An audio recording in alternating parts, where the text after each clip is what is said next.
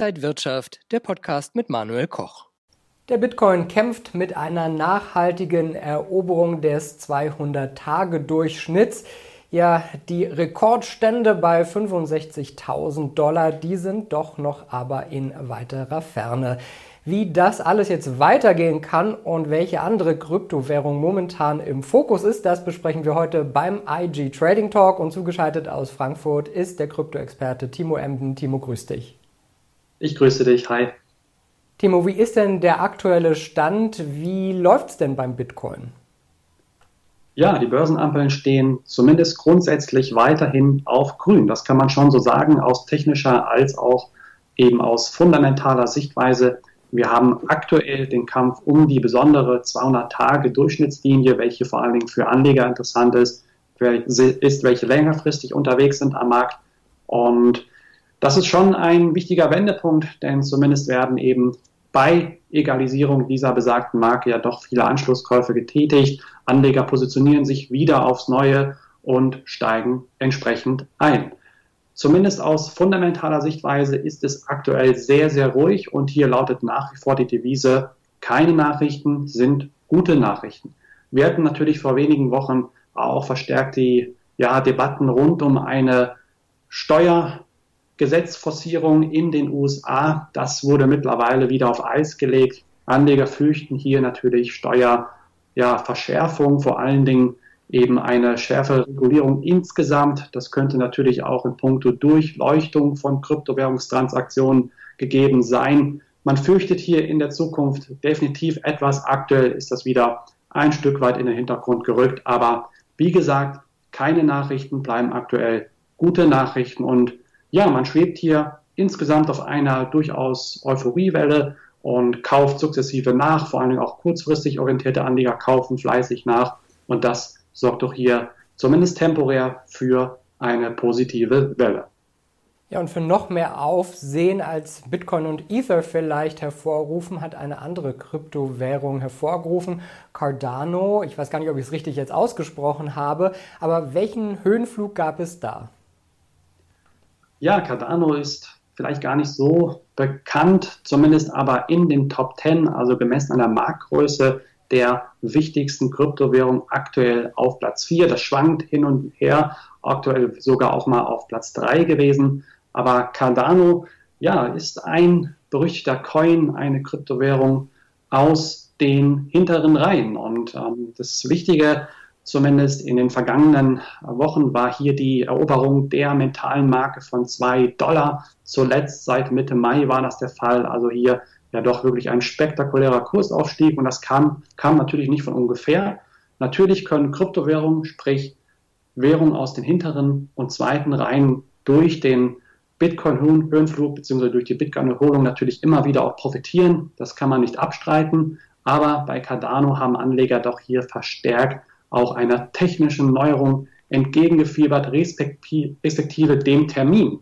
Ja, der Gründer bzw. das Unternehmen selbst hatte diesen Termin bekannt gegeben und aktuell lautet er 12. September. Man möchte hier eine technische Änderung eben einspielen, was Cardano ermöglicht, sogenannte intelligente Verträge oder eben auch Smart Contracts zu implementieren. Und das wiederum nährt natürlich auch die Hoffnung, dass Cardano zum Konkurrenten oder zu Ethereum verstärkt aufrücken kann. Und das Klar, wiederum hat hier natürlich auch die, ja, die wirklich den Höhenflug aktuell dann auch wieder begründet. Insgesamt wünscht man sich natürlich, dass Cardano eines Tages vielleicht sogar Ethereum überholen kann aus Anlegersicht. Ob das wirklich dann in der Praxis tatsächlich dann äh, ja so sein wird, das steht auf einem anderen Blatt Papier, gar keine Frage. Aber grundsätzlich ist dieser Schritt, diese technische Veränderung hier doch ein dickes Ausrufezeichen an den Branchenprimus Ethereum. Regulierungen bleiben ja weiter auch ein Thema, wenn es um Kryptos geht. Da wird einiges kommen. Das könnte dann auch größere Kursschwankungen mit sich bringen, Korrekturen mit sich bringen.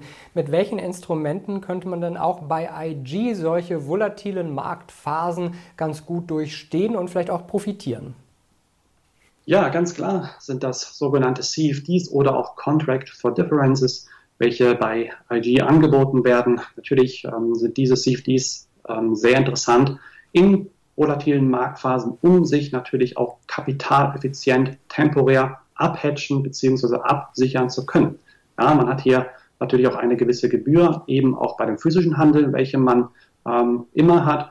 Aber grundsätzlich hat man hier die Möglichkeit, sich auch in fallenden Märkten, sprich, wenn wir eine Korrektur sehen, welche jederzeit natürlich kommen könnte, im größeren Stil, dass man sich intelligent durchaus absichern, abhatchen kann. Man muss also nicht seine physischen Bestände komplett verkaufen, sondern kann sich via eines CFDs, eines Contract for Differences, hier kapitaleffizient am Markt positionieren. Gleichzeitig natürlich kann man auch auf steigende Kurse als auch auf fallende Kurse hier ähm, wetten bzw. sich positionieren, auch mit Währung aus den hinteren Reihen, äh, wie beispielsweise Litecoin oder eben auch Ether und grundsätzlich ein Instrument, welches äh, durchaus interessant sein könnte für Anleger, die eben kurzfristig am Markt partizipieren möchten. An den Aktienmärkten äh, spricht man immer gerne auch von einer Jahresendrallye. Die Monate Oktober, November, Dezember, aber vor allem Oktober, November sind immer recht gute Monate. Gibt es denn sowas wie eine Jahresendrallye beim Bitcoin auch? Also jetzt einsteigen und dann hoffen, dass zum Jahresende die Kryptos deutlich höher liegen? ja, das wäre schön, wenn man hier ein Gesetz hätte und das dann tatsächlich auch so eintritt. Aber wie wir alle wissen, Gesetze an der Börse gibt es zwar, in der Theorie, in der Praxis sehen sie zwar meistens eben anders aus. Natürlich könnte man ein bisschen mit der Saisonalität spielen, ähm, wie wir an den Aktienmärkten ähm, beobachten können. Beispielsweise, dass eben der, ja, der August oder der, auch der September in der Vergangenheit zumindest eher tendenziell schwächer waren, was wiederum aber kein Indiz dafür sein muss, dass es in der Zukunft genauso ist. Stichwort Jahresendrallye, Anleger an den Aktienmärkten steigen eben dann in der Regel im Oktober wieder verstärkt ein. Das lässt sich nicht unbedingt an den Kryptowährungsmärkten beobachten. Per se korrelieren sie etwas natürlich zum Teil, das kann man schon sagen. Aber ob es jetzt eine Jahresendrallye wird und man blind einsteigt und eben abwartet, davon würde ich grundsätzlich abraten. Ich gehe schon davon aus, dass wir eben besagte Regulierungssorgen, ja, die wirklich schwelend sind, wie ein Damoklesschwert, auch über den Köpfen der Anleger weiterhin schweben, gar keine Frage, dass diese Sorgen auch noch in diesem Jahr hier zum Vorschein kommen, auf die Hauptbühne rücken und wahrscheinlich Anleger, zu euphorische Anleger hier wieder auf den falschen Fuß erwischen. Davon gehe ich ganz stark aus. Grundsätzlich glaube ich, dass zum Jahresende hin doch durchaus ja die ein oder andere Aufwärtsbewegung wieder zu erwarten sein wird. Vielleicht sogar auch ein Heranlaufen an das Allzeithoch in Höhe von 65.000 Dollar. Damit kann ich mich schon durchaus anfreunden. Grundsätzlich aber sollte man hier, ja, wie man so schön sagt, nicht den Tag vor dem Abend loben. Auch die Kehrseite der Medaille ist immer wieder hervorzuheben. Grundsätzlich glaube ich, dass wir weiterhin eine erhöhte Volatilität auch in puncto Jahresende sehen und grundsätzlich dann aber auch möglicherweise wieder Richtung 65.000 Dollar liebäugeln können. Wir werden auf jeden Fall weiter die Kryptomärkte im Auge behalten. Dankeschön an den Kryptoexperten Timo Emden nach Frankfurt. Ich danke dir. Und Ihnen und euch, liebe Zuschauer, vielen Dank fürs Interesse. Das war der IG Trading Talk für diese Woche. Mehr Infos gibt es noch auf IG.com. Bleiben Sie gesund und munter. Bis zum nächsten Mal. Und wenn euch diese Sendung gefallen hat, dann abonniert gerne den Podcast von Inside Wirtschaft und gebt uns ein Like.